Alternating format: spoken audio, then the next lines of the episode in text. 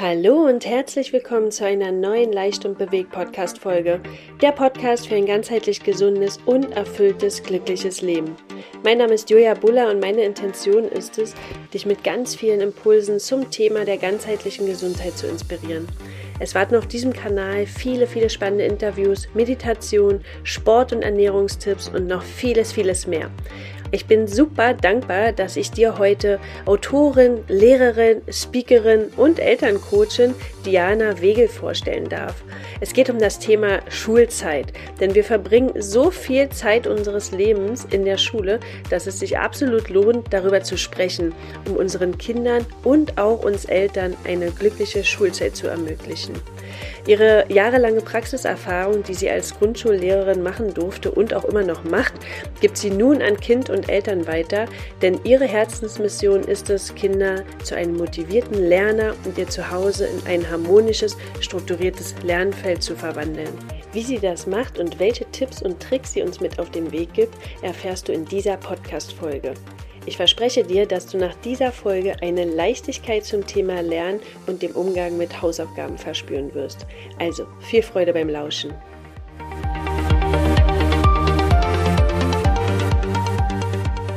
Hallo Diana, herzlich willkommen im Leicht und Bewegt Podcast. Total schön, dass du da bist. Hallo Julia, schön, dass ich da sein darf. Ja, äh, ich habe schon ein bisschen im Intro was von dir erzählt, äh, aber mach das doch gerne nochmal mit deinen eigenen Worten. Was möchtest du über dich erzählen? Alles frei raus, alles ist erlaubt. Ja, ja, sehr gerne. Also ich bin Diana Wegel aus Berlin. Ich bin Grundschullehrerin, Autorin und Speakerin und ähm, mein Motto oder meine Mission ist, das Lernen für die Kinder leichter zu machen. Und wie schon gesagt, ich bin Grundschullehrerin und damals dachte ich so, ja, einmal Lehrerin, immer Lehrerin, das bleibst du dann halt auch. Und da habe ich aber so ziemlich schnell gemerkt, dass man auch links und rechts so einige Dinge äh, machen, entdecken, ausprobieren kann. Und so war das auch bei mir. Ich habe relativ früh ähm, angefangen, Lehrkräfte zu beraten im Fach Mathematik. Das war so meine Spezialdisziplin, sage ich mal. Äh, das, was ich immer, immer noch am liebsten mag. Da habe ich Lehrkräfte beraten. Dann ähm, hatte ich das große Glück, dass ich zwei Schulen von Anfang an, vom Aufbau her mit begleiten durfte. Also wirklich von, ähm, welche Tische wollen wir? Welche Konzepte wollen wir eigentlich hier bei uns an der Schule fahren, bis hin zu, ja, wer bringt denn morgen das Klopapier mit? Also wirklich von Anfang an äh, mit aufbauen. Das war ein richtig, richtig äh, spannender Prozess, das zu sehen, auf was es wirklich ankommt, ne, was Schule dann wirklich ausmacht, um so ein fertiges System, sage ich mal, ähm, zu werden. Und ich habe ähm, eine Zeit lang Schulen evaluiert. Also das äh, nennt sich die Schulinspektion. Das ist so ein kleines Team von Leuten, die von Schule zu Schule wandern und äh, dann gucken, was läuft schon gut an der Schule, wo ist vielleicht noch Entwicklungsbedarf. Auch ein ganz spannender Prozess, um herauszufinden, ja, auf was kommt es denn wirklich an, damit ne, diese Schule gut läuft und die vielleicht noch nicht so gut läuft. Mm, und dann, dann muss ich aber sagen, habe ich irgendwie, ich sag mal, wie man das so sagt, meine Lieblingszielgruppe entdeckt. Und meine Lieblingszielgruppe sind die Eltern, weil im System Schule ist manchmal doch etwas, etwas schwer und behäbig. Aber in der Zusammenarbeit mit den Eltern habe ich entdeckt, dass das wirklich eins zu eins so ungefiltert äh, an, an die Kinder dann wirklich kommt und die Kinder davon profitieren können. Und da habe ich so dann wirklich erkannt, da kann ich was bewegen und da stecke ich jetzt die meiste meiner Energie rein. Wow. Jetzt hast du schon richtig, richtig viel gesagt und erzählt. Jetzt will ich mal auf ein paar Punkte eingehen, also schon mal kurz einen Schritt zurückgehen. Die äh, erste Frage, die mir kam, ist, ähm, bist du gerne früher in die Schule gegangen? Mit dem Gedanken auch, dass du dann ja natürlich dann irgendwann das studierst und dann eigentlich ein Leben lang in der Schule verbringen darfst? Ähm, ich, die Schulzeit hat nicht wirklich was mit meinem jetzigen Dasein. Also es ist mh, hm, schwierig. Es war wellenartig. Ich glaube, wie bei ganz vielen Kindern, es gab äh, schöne Momente. Ich habe Kunst und Mathematik äh, ge geliebt. Ich habe bei jedem Kunstwettbewerb mitmachen dürfen und habe da tolle Erfahrungen gesammelt. Meine erste Englischstunde war so traumatisierend für mich, dass ich äh, äh bis vor Monaten noch dachte, nee, Englisch, das kannst du einfach nicht. Also ich habe da auch erlebt, was Schule anrichten kann, was man an Glaubenssätze ähm, aufnimmt. Und äh, von daher war das wirklich sehr, sehr wellenartig. Und, und da bekleckere ich mich jetzt nicht mit Ruhm, aber ich erzähle es trotzdem. Ich saß irgendwann in der zwölften Klasse. Dann saß ich so in der Schule und dachte mir so, oh, das ist ja blöd. Da hast du ja jetzt bald gar keine Ferien mehr. Dann hast du ja nur noch die paar Tage Urlaub. Und da habe ich mir gedacht, ach, da wirst du Lehrerin. Dann hast du ja weiterhin die Ferien und Wochenende immer frei. Ich muss dazu sagen, damals, ich war, seitdem ich 14 war, habe ich immer gearbeitet am Wochenende in den Ferien. Immer wenn Mhm. alle so, oh, Freizeit, hieß es für mich. Ich habe immer bei Rewe gearbeitet. Oh ja, zu Rewe an die Kasse setzen und die Spätschicht machen. Ähm, von daher hatte ich da so ein inneres Bedürfnis und das war so ein bisschen der Stein, der ins Ja. Rollen gebracht wurde, weil ich meine Ferien behalten wurde. Hat sich ziemlich schnell verworfen, war keine gute Idee. Aber das war ähm, so ein bisschen mein Beweggrund, mein erster Beweggrund. Dann kamen noch ganz, ganz, ganz viele andere, ähm, warum ich Lehrerin werden wollte. Ich, ich finde das total ehrlich, weil ganz, ganz unter uns, äh, wer geht denn heutzutage raus nach dem Abitur und weiß, was er werden möchte? Ne? Also ich wusste es damals tatsächlich auch nicht und habe mich auch äh, recht pragmatisch orientiert, ne? Wo was, äh, ja, wo verdiene ich Geld? Was ist eine sichere Bank? Im wahrsten Sinne, weil ich in der Bank dann war. Äh, und äh, ja, wie bist du geprägt mit, von deinen Eltern? Also das war, ja, also nur wenige oder ich hoffe es, dass es mehr werden, aber heutzutage ist es ja manchmal sogar noch, noch komplizierter, weil dir alle Möglichkeiten offen stehen und du dann absolut überfordert bist. Ja. Ja, also, ja, nee, äh, ja, vielen Dank. Und dann noch eine andere Frage, was mir kam, als du gesagt hast, dass du so ein Inspektor warst, ja, für die Evaluierung. Und da hast ja dann auch gesagt, was läuft gut, was läuft nicht gut, in Anführungsstriche. Gut ist ja auch wieder so eine Bewertung, ja. Hattet ihr da Bewertungsrichtlinien oder, ähm, weil es sind ja schon Sachen in der Schule, die der eine für gut empfindet, der andere nicht. Mhm. Wie, Das, wie ja, ist ist das, wirklich, ja. ähm, also das habe ich noch nie vorher und danach auch nicht erlebt, wie etwas so gut systematisiert sein kann, wie es in der Schulinspektion war. Weil du hast komplett recht. Das ist ja ähm, ein sehr subjektiver, schwammiger Bereich. Fragst du die Lehrkraft, kriegst du die Antwort. Fragst du das Elternteil, kriegst du die Antwort. Es ist ja wirklich schwer zu fassen. Aber da gab es in der Schulinspektion wirklich ein sehr gutes System, die alle Personengruppen ähm, nach einem Zufallsprinzip äh, ähm, erfragt. Also da finden dann Interviews statt, äh, Gruppeninterviews, Einzelinterviews, äh, Fragebögen, die mit den verschiedenen Personengruppen durchgeführt werden. Da gibt es wirklich so ein äh, Kompetenzraster mit den einzelnen Kriterien, die wir uns anschauen. Und dann wird jedes Kriterium von unterschiedlichen äh, Bereichen ähm, beobachtet. Es gibt unheimlich viele Indikatoren, die man durchgeht, um dann zu dem Gesamtbild äh, zu kommen. Das sind immer zwei Tage, wo man wie so ein Fuchs im Hühnerstall, sage ich immer, da einmal durch die Schule jagt. Und dann Mhm. kann man am Ende doch ein ganz gutes Bild, wenn man das alles zusammennimmt, entwickelt sich da ein sehr gutes Bild von der Schule. Ah, okay. Ja, spannend. Ah, und bei der, bei den Aufbau der Schulen, wo du mitwirken durftest, waren das staatliche Schulen oder waren das Waren beides staatliche Schulen. Hm? Ja, spannend. Ist ja auch super selten, also selten, ne, das so miterleben zu dürfen, ist ja klasse. Also Ja. diesen Erfahrung sammeln zu dürfen. Ähm, ja, cool. Äh, das nur nebenbei. So, jetzt aber zur nächsten Frage. Äh, bei uns ist es ja auch so, spätestens seitdem unsere Kinder auf der Welt sind, beschäftigen oder jetzt im Grundschulalter dann sind, äh, äh, beschäftigen wir uns ja auch mit dem Thema Lernen. Und die Corona-Zeit hat es ja dann auch noch mit sich gebracht, dass wir uns auch als Eltern mit dem Thema Lernen noch mehr beschäftigen durften und da auch Eigenverantwortung mehr übernommen haben, was vielleicht vorher nicht so der Fall war. Ähm, was, wie stehst du denn dazu? Ist Lernen reine Schulsache oder du hast ja auch schon angesprochen, ne, dass das Thema mit Eltern, die Zusammenarbeit dir unheimlich am Herzen liegt. Ähm, ja, geh doch da mal gerne ein bisschen drauf ein. Mhm. Also das könnte man sich ja erstmal so schön ausmalen. Also wenn man jetzt so an einen 9-to-5-Job denkt, irgendwie, das Kind geht zur Schule, macht da seinen Job und geht dann nach Hause und hat Feierabend. Das wäre erstmal ein ganz schöner äh, Gedanke. Funktioniert aber in der Praxis nicht. Es ist ein Wunschgedanke. Das ähm, geht so einfach nicht. Ich meine, es macht auch Sinn, weil, das habe ich gerade gestern gemerkt, da waren meine Neffen auch da. Und dann habe ich ähm, immer wieder beobachtet, also ähm, äh, der eine Neffe ist äh, zwei Jahre älter als meine Tochter, wie viel er ihr beigebracht hat. Am Ende war sie fest überzeugt, sie könnte jetzt vierstellige Zahlen miteinander multiplizieren und dies und das. Und dann dachte ich mir so, also lernen kannst du, hört nicht auf, wenn die sechste Stunde vorbei ist. Lernen findet immer statt und äh, die besten Momente kommen da außerhalb der Schule. Aber rein dieses Schulstoffzeug, das wäre ja ganz nett, wenn das in der Schule einfach abgearbeitet werden könnte. Und zu Hause ist dann Feierabend. Aber das funktioniert nicht. Ja, da müssen wir uns einmal bewusst machen, wie Schule funktioniert, also wie Schule abläuft. Leider in diesem System, wie es stattfindet, dann ist es häufig so, alle laufen im Gleichschrittmarsch, sage ich mal, äh, die einzelnen Unterrichtsinhalte ab. Da wird ein neues Thema eingeführt, dann wird es zwei Wochen geübt und dann kommt vielleicht noch ein Test am Ende oder es wird einfach in den ersten Schuljahren äh, fließend zum nächsten Thema übergegangen. Und das kann einfach nicht funktionieren, dass äh, Arbeitsheft Seite 26 für alle 27 Kinder in der Klasse jetzt genau das Richtige ist, was sie gerade von der Lernentwicklung her brauchen.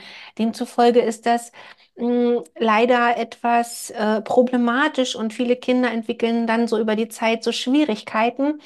Und wir müssen uns auch mal angucken, also ich finde, es ist ja in den letzten Jahren noch mehr extremer geworden, diese Konkurrenz der Schulbuchverlage, wer hat das beste, tollste Material? Dieses beste, tollste Material ist leider in vielen Fällen überhaupt nicht mehr kindgerecht. Ja, wir, wir Erwachsenen, wenn wir uns so ein Arbeitsheft angucken, haben so einen sehr analytischen Scannerblick. Wir gucken so von oben und wissen ganz genau, was zu machen ist. Aber Kinder haben nicht so einen analytischen Scannerblick. Die gucken hier auch ein buntes Bild. Ach, hier ist eine Tabelle. Ach, hier, wie heißt denn das hier nochmal?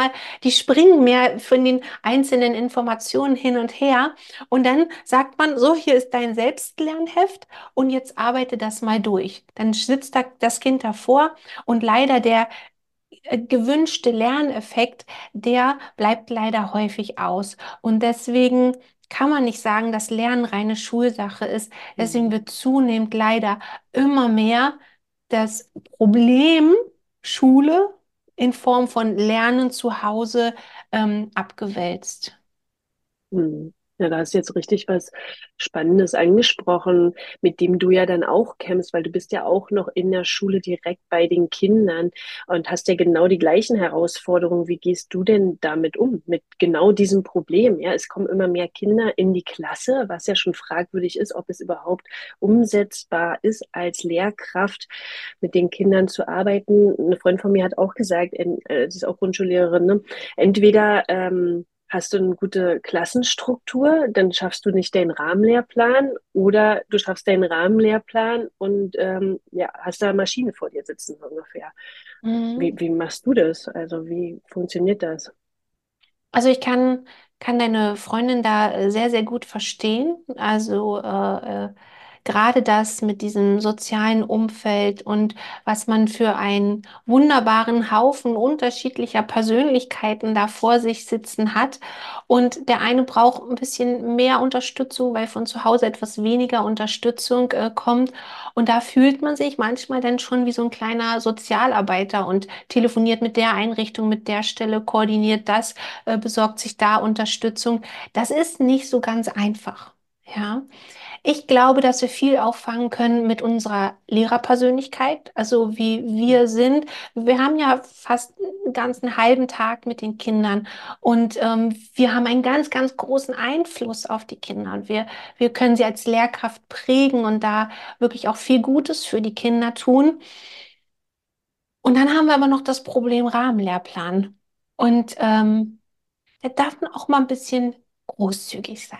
Ja, da steht schon viel drin. Also es ist ein bisschen wie mit den Schulbuchverlagen. Viel hilft viel. Wir müssen da viel reinschreiben. Da kann am Ende keiner beschweren, so äh, nach dem Motto, das hat ja keiner gesagt oder äh, gefordert. Oder, ne? Deswegen einfach mal alles reinschreiben da in den Rahmenlehrplan und dann können doch die zusehen, was sie da draus machen.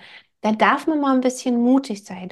Ja, bei mir, in mein Spezialgebiet ist ja die Schulanfangsphase, also dieser Kernprozess. Wie lernt ein Kind lesen, schreiben und rechnen? Ja, und dafür brauchen wir ganz, ganz viele Sachen auch einfach gar nicht. Die sind da nicht interessant. Ja, ich weiß noch, als ich angefangen habe zu unterrichten, Ja, Rückblickend tun mir die Kinder schon ein bisschen leid. Ne? Also die, die hatten schon Spaß beim Lernen, aber die sind nicht vorwärts gekommen. Weil ich hatte Mhm. damals so, ich hatte mein, mein ganzes Arbeitszimmer war voll mit, mit Arbeitsheften, mit, mit Schulbüchern. Und wenn ich dann ein Thema eingeführt habe, habe ich mir aus allen Arbeitsheften und habe ich mir immer das Beste rausgesucht. Und dann habe ich das so, so Arbeitsblätter kopiert oder ich habe dann immer lieber so laminiert, damit mehrere Kinder ein Blatt und so, weil ich nicht so viel kopieren schon damals mochte habe ich das laminiert und dann haben die hintereinander das weggearbeitet und noch eins und noch eins. Aber die sind nicht so recht vorwärts gekommen. Ja klar, ich kann, nehmen wir das Verdoppeln zum Beispiel, das kann ich mit dem Arbeitsblatt, mit dem Arbeitsblatt, das kann ich nochmal mit dem Spiegel beleuchten, das kann ich nochmal so machen und so machen. Ich kann das ja auch einfach alles mal wegschieben und Mhm. mal das Kind fragen, was kannst du schon beim Verdoppeln? Also macht man natürlich in anderer Form. Einfach mal gucken, was bietet mir das Kind und dann genau dort ansetzen und äh, den immer ne, genau gucken, was ist jetzt der aktuelle Leistungsstand und was ist der nächste kleine Schritt für dem, für dieses individuelle Kind. Und ja, ich verstehe, wie jetzt vielleicht einige Lehrkräfte äh, sagen, wie soll ich das für 27 Kinder machen? Das funktioniert ja gar nicht. Ähm, ich sage, es funktioniert schon. Es braucht Struktur und ein System. Und dann kann man individualisierten Unterricht machen, auch bei 27 Kindern. Ich habe da vor einiger Zeit mal ein, Fa äh, ein Interview bei Fabian Grollimund gemacht. Also wer da Mhm. jetzt äh, in dieser Richtung und sich das nicht vorstellen kann, wie das funktioniert, äh, wie individuelles Unterrichten äh, geht, wo wir uns auf die Kernkompetenzen konzentrieren, der kann ja mal bei Fabian Grollimund äh, reinhören, da in das Interview. Da teile ich ein paar Impulse aus meinem Klassenraum, wen das interessiert. Ah, Ja, das hört sich richtig spannend an. Das mache ich auf jeden Fall. Ich bin zwar keine Lehrerin, aber es ist ja trotzdem spannend. Äh, bei uns an der Montessori-Schule wird das auch ganz gut praktiziert, aber ich habe auch das Gefühl, umso älter sie werden, umso schwieriger ist es teilweise, das umzusetzen. Und dann ist es doch wiederum manchmal so ein bisschen Frontalunterricht. Ähm, vielleicht macht es auch die Mischung, aber also ich merke es auch bei der Großen, die in so einem klassischen Gymnasium jetzt ähm, ja, ist, dass es schon nicht viel anders ist als bei uns, ne? Vor, oh Gott, 20, 25 Jahren, was mir ein bisschen Angst macht. Äh, und ich glaube, ich die einzige, ich weiß nicht genau, ich bin immer die, die sind wir sind die Eltern, die immer sagen, hey, mach in Ruhe, wenn du nicht schaffst, dann nicht so schlimm. Und die sagen immer, Mann, ist doch gut, Mama, wir sind, wir gehen gerne in die Schule, ist alles okay, mach dich locker. Äh, ja, na, also ich äh, versuche das, ja, also ich finde Schule schon wichtig und alles, ne, aber so manchmal frage ich mich auch, was wir da vielleicht optimieren können. Genau, und da sprichst du ja auch auf deiner Internetseite davon, dass du, ähm, ja, dass du gerne halt mehr Spaß und weniger Stress, ne, mit mehr Leichtigkeit lernen möchtest für Kind und auch vielleicht, also vor allem auch für die Eltern, äh, wie sie das dann weitergeben können. Da sprichst du halt von drei Säulen. Ähm, magst du da mal drauf eingehen? Ja, ähm, die drei Säulen. Ich sage sie mal. Es ist zum einen die Empathie, die Einfachheit und die Eigenständigkeit.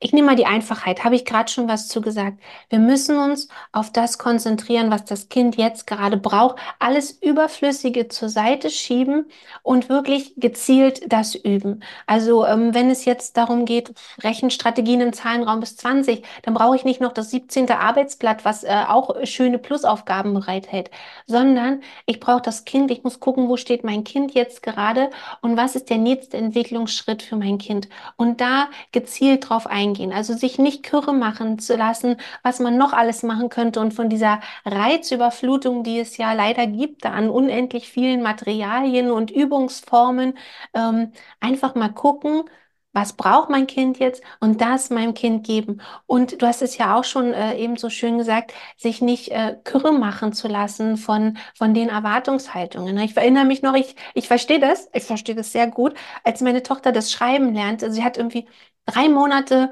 vor der Schule hat sie angefangen, den Stift richtig zu halten. Vorher konnte sie das einfach nicht. Jetzt habe ich mit meinem ganzen pädagogischen Feingefühl und Tricks und Kniffen und Spielchen da immer wieder versucht, die richtige Stifthaltung zu animieren. Jetzt ist immer der äh, Mittelfinger noch mit hochgerutscht, weil der ein nur so klein war, nicht hatte fünfjährige Kindchen, ne? Da war der Finger, das war noch nicht so griffig, hat noch nicht funktioniert. Dann kam sie in der Schule und sollte gleich Druckschrift und Schreibschrift parallel äh, üben. Die wusste gar nicht, in welcher Welt sie da jetzt plötzlich angekommen ist. Ist. Ja, sie hat doch gerade erst mal angefangen, den Stift zu halten. Es ging viel zu schnell, musste aber scheinbar gemacht werden. Ne? Die Schule hat es ja vorgegeben. Da habe ich schon unheimlichen Druck gespürt. So, ah, jetzt muss ich das auch mit meinem Kind üben. Ich habe genau gewusst, es funktioniert nicht. Ich habe dann bewusst gesagt, ich schiebe das weg. Ich gucke, was braucht mein Kind jetzt. Wir gehen das zu Hause Schritt für Schritt durch.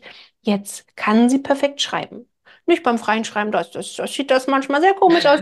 Aber wenn sie will, kann sie sehr schön sauber, ordentlich schreiben, weil wir in ihrem Tempo vorgegangen sind. Und deswegen einfach mal die vielen Möglichkeiten, den Druck von außen einfach mal wegschieben und gucken, was braucht mein Kind in diesem Moment. Und wenn wir darauf gucken, dann achten wir stark auf die, auf die Empathie. Ne? Also das ist ja leider so, ne? Da kommen die Hausaufgaben, Arbeitsheft Seite 26 und plötzlich verwandelt sich Mama in so einen kleinen Oberbefehlsgeneral und sagt, nun komm, setz dich hin, du musst es machen, hier, das, das, guck doch mal, jetzt guck doch nicht aus dem Fenster, jetzt bleib doch mal bei der Sache ja, von dieser Familienharmonie, die, die vorher herrschte, ist plötzlich nichts mehr zu spüren, weil wir mh, als Eltern uns plötzlich als verlängerter Arm der Schule sehen.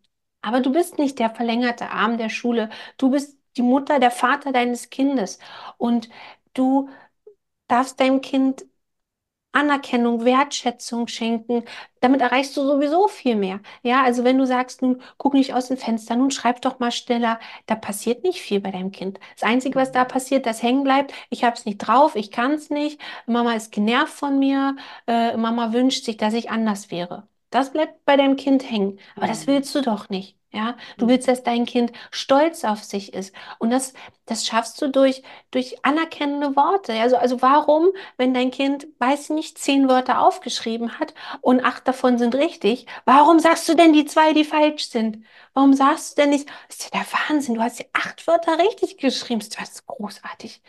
Ja, warum sage ich denn nicht sowas? Ja, wenn ich mhm. sage, hm, na guck mal, ja, ja, hier und hier und hier ist aber falsch, dann bleibt beim Kind hängen, kann ich nicht. Dabei hat es ja 80 Prozent richtig gemacht. Ja, hier dürfen wir uns ein bisschen in unser Kind hineinfühlen, zu gucken, was braucht mein Kind jetzt gerade und unserem Kind zeigen, wie toll es ist und ähm, die, die individuelle Lernentwicklung auch immer hervorheben, nicht zu gucken, naja, aber mh, hm, deine Nachbarin in der Schule, mh, hm, ja, die ist aber schon drei Seiten weiter an dem Arbeitsheft, du musst immer ein bisschen schneller arbeiten, sondern auf mein eigenes Kind gucken und da die Anerkennung äh, schenken. Und dann haben wir noch die Eigenständigkeit. Ja, das ist ja Thema für sich. Ne? Also ähm, viele Eltern wünschen sich mehr Verantwortung, dass ihr Kind mehr Verantwortung zeigt. Aber das schaffen wir nur, wenn wir selber bereit sind, Verantwortung abzugeben. Wir wählen immer den Weg des geringsten Widerstandes. Und das machen Kinder auch. Und dann setzen die doch lieber entspannt hin und lassen sich von Mama das Arbeitsheft aufschlagen, lassen sich von Mama die Aufgabe erklären, lassen dies und das und geben sich so ein bisschen in so eine Opferhaltung so rein. Ja, und das ist für das Kind erstmal bequem. Aber die Eltern haben dadurch das Gefühl, sie müssen immer mehr äh, zusteuern, sie müssen an alles selber denken, spitz deine Stifte an, vergiss deinen Tonbeutel nicht und äh, sind so damit beschäftigt, mh, ihr Kind an alles zu erinnern, wünschen sich aber gleichzeitig, dass ihr Kind mehr in die Verantwortung kommt, eigenständiger ist. Aber dazu ist ein ganz, ganz wichtiger, ich sag mal, Abnabelungsprozess, dass wir das nicht alles auf unsere Schultern packen. Ist auch super entspannt, wenn wir das mal wirklich machen. Du machst das, glaube ich, großartig mit deinen Kindern. Das ist, glaube ich, der Game Changer bei dir. Ja, dass du einfach sagst, ja, ist, ist okay. Brauchst, brauchst vierte Aufgabe. Guck mal, ist so ein Sternchen, brauchst du nicht machen. Ach. Mhm. Ja, du nimmst den Druck raus. Ja, und damit ähm, gibst du gleichzeitig die Verantwortung deinen Kindern. Die wissen, das, das Schulding, das ist hier mein, meine Baustelle, das ist meins. Ja, da kommt niemand, äh, der mich da rettet. Ich bin, ich trage die Verantwortung in, in, wie bei der, hier, hier in guten wie in schlechten Zeiten. Ja, und Rückschläge gehören dazu. Ja. Mhm. Ähm, und da einfach das Kind mit in die Eigenverantwortung nehmen. Das ist ein wichtiger Prozess, den wir, den ich mit den Eltern zusammen da durchgehe. Wie würdest du denn das äh, den Kindern oder den Eltern raten, ne, wenn sie schon in dieser Schleife genau drin sind, dieses Ähm, sie setzen, also zwischen dieser, dieser Grad ist ja relativ schmal zwischen Eigenverantwortung und Alleinlassen ne, und unterstützen, äh, ähm, aber nicht zu sehr die Aufgabe vorlesen und sonst was. Äh, ich ertappe mich ja da auch teilweise, ja, weil unsere eine Tochter jetzt noch nicht, nicht super sicher im Lesen fühlt dass man es dann doch vorliest. Ne? Aber das ist ja genau das, was wir ja nicht wollen, weil sie so, darf ja selber die Aufgabe verstehen. Ne? Und da diesen wo findet, ne, Unterstützung, wo findet man da diesen Zwischenweg? Mhm. Vielleicht zu dem, was du gesagt hast, ähm, zwei Impulse. Mm, Ich liebe ja die Fragentechnik, also dass wir äh, immer wieder die sogenannte Fragentechnik anwenden. Was bedeutet das? Ich sage nicht sowas wie, ähm, na schau mal, in der Aufgabe steht dies und das und hier musst du das hinschreiben und da musst du das hinschreiben, sondern eine sehr offene Frage, was steht denn in der Aufgabe? Ja, Mhm. kann aber auch, wenn das für dein Kind, ja, weiß ich nicht, ne, ist bestimmt die klassische, Art. wenn du bisher immer die Verantwortung hast, kannst du dir sicher sein, dass als Antwort kommt, ja, weiß ich nicht. Was machen wir dann? Wir fangen an zu erklären. Nein, machst du in Zukunft nicht, sondern du stellst deine Frage ähm, etwas kleiner, etwas äh, geschlossener, bis hin zu, keine Ahnung, musst du den roten oder musst du den grünen Stift nehmen? Ja. aber dein Kind liefert die Antwort. Nicht du kommst mit der Lösung auf dem Silbertablett, sondern dein Kind liefert die Antwort. Und dann spürt dein Kind, okay, die Verantwortung liegt bei mir. Ja, bei mir in der Klasse zum Beispiel, also Kinder, die, die neu zu mir kommen, die mich noch nicht so kennen, die ähm, ähm, erzählen mir dann immer so interessante Dinge wie, ich habe meine Schere vergessen. Da gucke ich sie so an und dann warten sie schon, sehe ich schon, sie warten, dass ich jetzt mit der heiligen Lösung komme. Aber komme ich natürlich nicht. Ne? Sondern meine Frage ist immer, was hast du dir denn überlegt, um dieses Problem zu lösen? Ja? Ich liefere nicht die Lösung. Na klar, da, da liegt, neben mir ist eine Stiftebox, wo fünf Scheren drin sind. Es wäre eine Sekunde von, äh, eine Zwei-Sekunden-Sache, das Problem zu lösen für das Kind. Aber das mache ich nicht. Das Kind muss selber auf die Lösung kommen. Nicht ich liefere das, äh, die Lösung für das Problem. Ja? Und da muss man Dinge aushalten können. Also, ähm, äh, einmal hatten wir so eine Situation, da wollte meine Tochter kochen. Ja? Ja, dann hat sie das auch gemacht. Dann haben wir gemacht, sie war der Chefkoch und ich war der Assistent. Und immer wenn so Dinge war wie das Schlachtemesser und da musste was geschnitten werden oder der Ofen musste aufgemacht werden, da durfte der Assistent äh, zu, zu Werke kommen. Aber ansonsten hat der Chefkoch halt gemacht, ne? Da lag auch mal zwischendurch das Essen auf dem Boden, müssen wir ja keinem erzählen. Es hat auch dreimal so lange gedauert, als hätte ich es jetzt einfach mal schnell gemacht. Und innerlich habe ich auch schon ein bisschen mit den Hufen geschart und geguckt und hätte dir, ja, das hätte ich jetzt aber ganz anders. Hm, Das, nee, das also, Mhm. habe ich aber nicht gesagt. Das, das ist ein Teufel, dann bitte nicht ruhig. Das halte ich aus. Ja, natürlich Ja. weiß ich viele Sachen besser und, und, und kann das besser. Aber in den Momenten sind die wichtigen Momente, wo ich mich zurückhalte und meinem Kind die Plattform gebe. Ja, und manchmal kommen da tatsächlich nochmal neue und manchmal auch viel bessere Ideen. Ja. Mhm. Mhm. Ähm, von daher darf man sich da etwas in Ruhe und Geduld üben und die Fragentechnik nutzen. Genau, jetzt habe ich den Faden wieder. Ich wollte dir noch was Zweites sagen. Mit zu dem Lesen hast du ja auch gesagt. Ich persönlich, ich mag auch den äh, Leseroboter. Kennst du den Leseroboter? Mhm. Nee. Den Lesoroboter mag ich gerne. Das ist nämlich genau für die Phase, ähm, wo das Kind eigentlich schon irgendwie alles lesen kann, aber trotzdem ist es noch zäh und mühsam. Und da kann man die äh, Technik des äh, Leseroboters verwenden. Also du bist der Leseroboter deines Kindes. Das heißt, dein Kind hält beim Lesen deine Hand. Und jetzt liest dein Kind. Und immer wenn dein Kind, es darf leicht und äh, Spaß machen, immer wenn dein Kind vor einem Wort ist, wo, wo ist das Gefühl, oh nee, das, das, was hat ja mehr als sechs Buchstaben, nee, das ist komisch, da Konsonantenhäufung, was auch immer da im Kopf deines Kindes, das sieht mir schwer aus. In dem Moment drückt es einfach deine Hand und du liest, wie so ein Roboter, liest du das nächste Wort vor. Und dann ist wieder dein, deine Tochter dran, dein Kind dran, liest es wieder äh, selber weiter. Und so kommt Flüssigkeit rein und Leichtigkeit rein und dein Kind wird Spaß haben, weil du ja hier so ein Roboter bist, der auf äh, Handdrücken dann äh, reagiert. Und, und ne, sonst ist man mh, angehalten, na, guck mal, lies mal das Wort nochmal oder sagt, ja, komm, ich lese dir jetzt nochmal alles vor, dass du den Satz verstehst. Ne, sonst äh, hat man, ist man, Ja. ist man permanent beschäftigt mit Worten, die dem Kind wieder zeigen, oh, ich hab's nicht drauf. Und Das wollen wir ja wegschieben. Und da hilft der Leseroboter wirklich sehr gut. Das macht den Kindern Spaß und es bringt einfach Flüssigkeit und Leichtigkeit rein. Ja, voll schön. Ja, oh, super. Vielen Dank für diesen Impuls. Den nehme ich in jedem Fall mit. Äh, und äh, ich würde gerne noch mal einen weiteren Impuls mitnehmen für, obwohl es schon sehr, sehr viele waren, ähm, fast so, so als Abschluss, ähm, Thema Hausaufgaben. Äh, und zwar ist es ja wirklich ein Stressor, ein Familienstressor irgendwo, ja, für, für, für das ganze Haus. Ähm, wir haben das Glück, dass wir keine Hausaufgaben haben, wobei jetzt bei der Großen jetzt doch langsam. Äh, was würdest du denn den Eltern da empfehlen? dass sie da irgendwie Ruhe bewahren, vielleicht einfach mal einen Tipp mitgeben, ja, wie sie da gut mit umgehen Mhm. können. Es ist schwierig. Ich bin, äh, Tipp Nummer eins ist erstmal die Erkenntnis, 90 Prozent der Hausaufgaben bringen einfach nichts. Ja, also das muss man einfach sich mal bewusst machen. Das ist nicht wichtig, was da jetzt nach Hause kommt. Es hat nicht das Recht, eure Familienharmonie dafür leiden zu lassen. Es hat einfach nicht das Recht. Es bringt deinem Kind in der Lernentwicklung zu großer Wahrscheinlichkeit überhaupt nicht weiter. Es ist mehr Beschäftigungstherapie. Das muss man sich erstmal bewusst machen, um da so, so ein bisschen auch Abstand zu gewinnen. Ja, weil wir sehen ja leider nicht viel von dem, was da aus der Schule nach Hause kommt. Und dann, dann kriegen wir da mal so ein Arbeitsheft, Seite 26. Dann denken wir natürlich, das ist der heilige Messias. Und das ist genau das, was mein Kind jetzt können muss. Aber das ist es leider nicht, weil die anderen 26 Kinder in der Klasse, die haben ja die gleiche Seite auf. Ja, für die manchen ist es zu leicht, für manche ist es zu schwer. Manche, ja, die machen das halt. Ja, es ist halt überhaupt nicht das, was dein Kind jetzt eigentlich gerade braucht. Also wenn ich da, äh, ne, ich plädiere immer dafür, Guck, wo steht dein Kind wirklich und mach kurze mündliche Übungseinheiten zu dem, was dein Kind eigentlich braucht. Fünf Minuten am Tag, ja, reicht Mhm. vollkommen aus.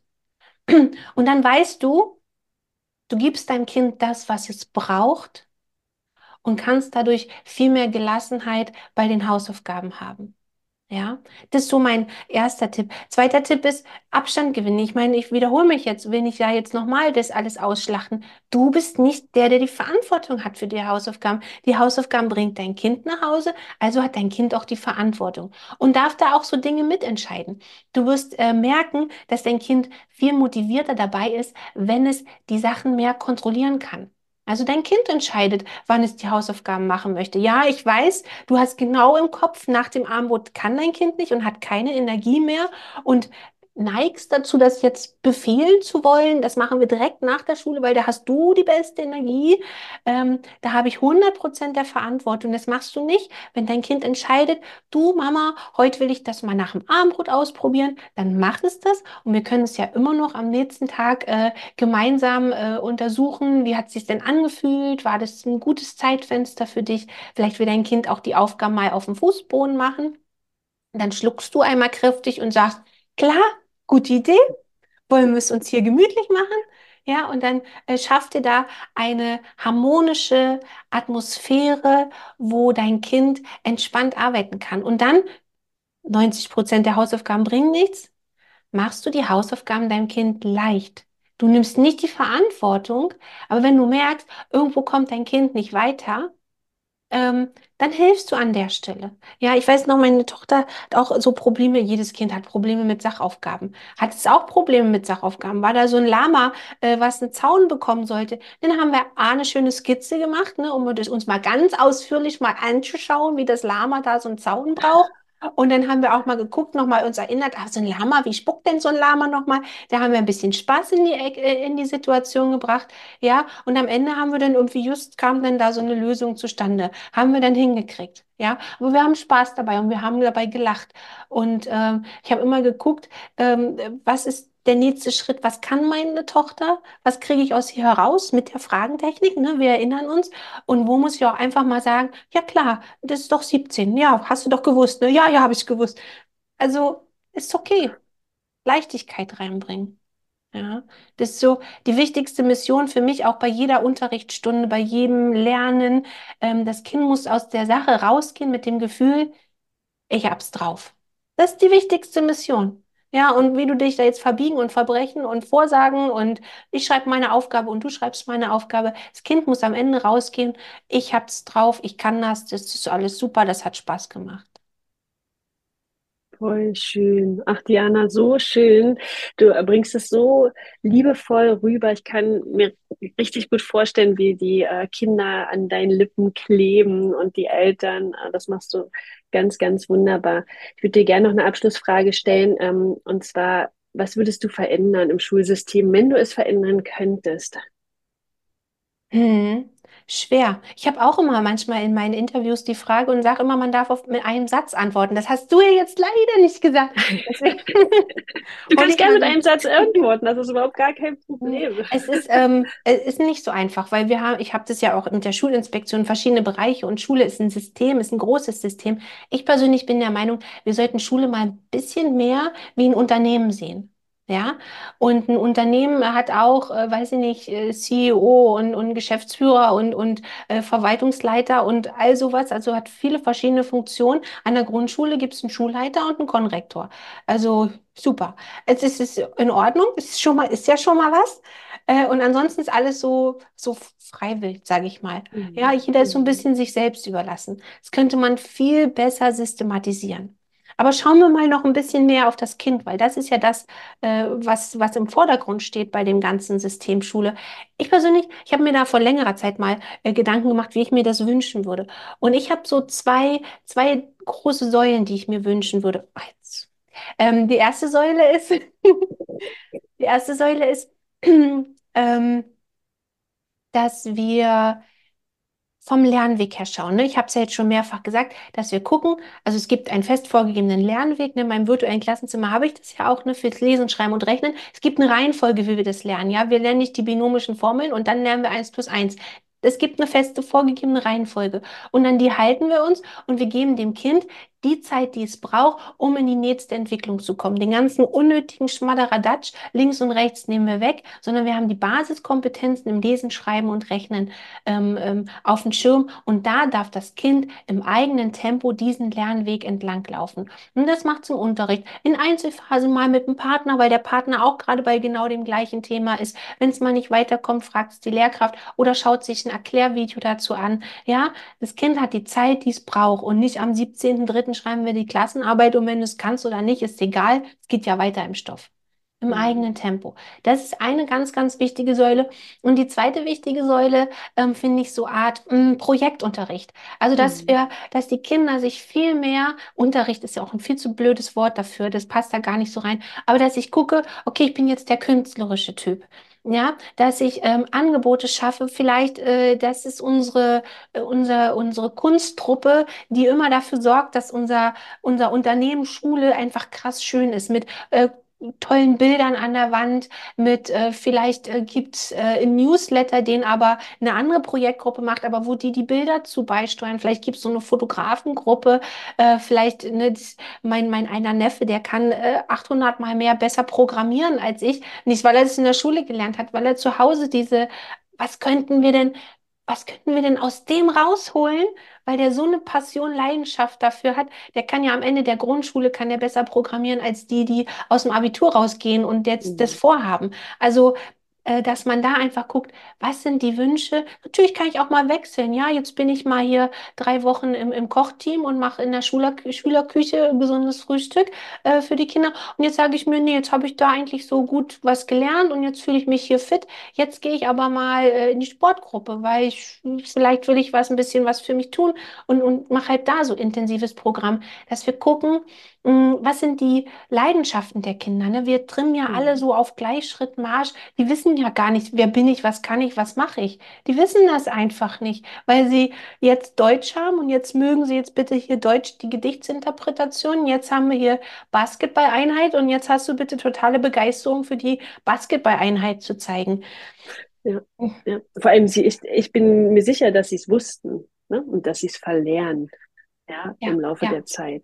Äh, und dass sie viel besser wissen, was gut für sie ist und sie super Vorbilder sind für uns Eltern. Ja, ja, ja, vielen Dank, Diana. Da hast so viele schöne Sachen gesagt. Ich stimme dir da sehr, sehr zu. Ich bin dankbar für diesen Austausch heute.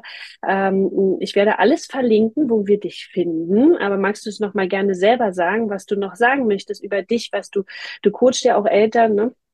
Ähm, sag doch gerne noch kurz, wo wir dich finden. Und zusätzlich werde ich das in den Shownotes verlinken.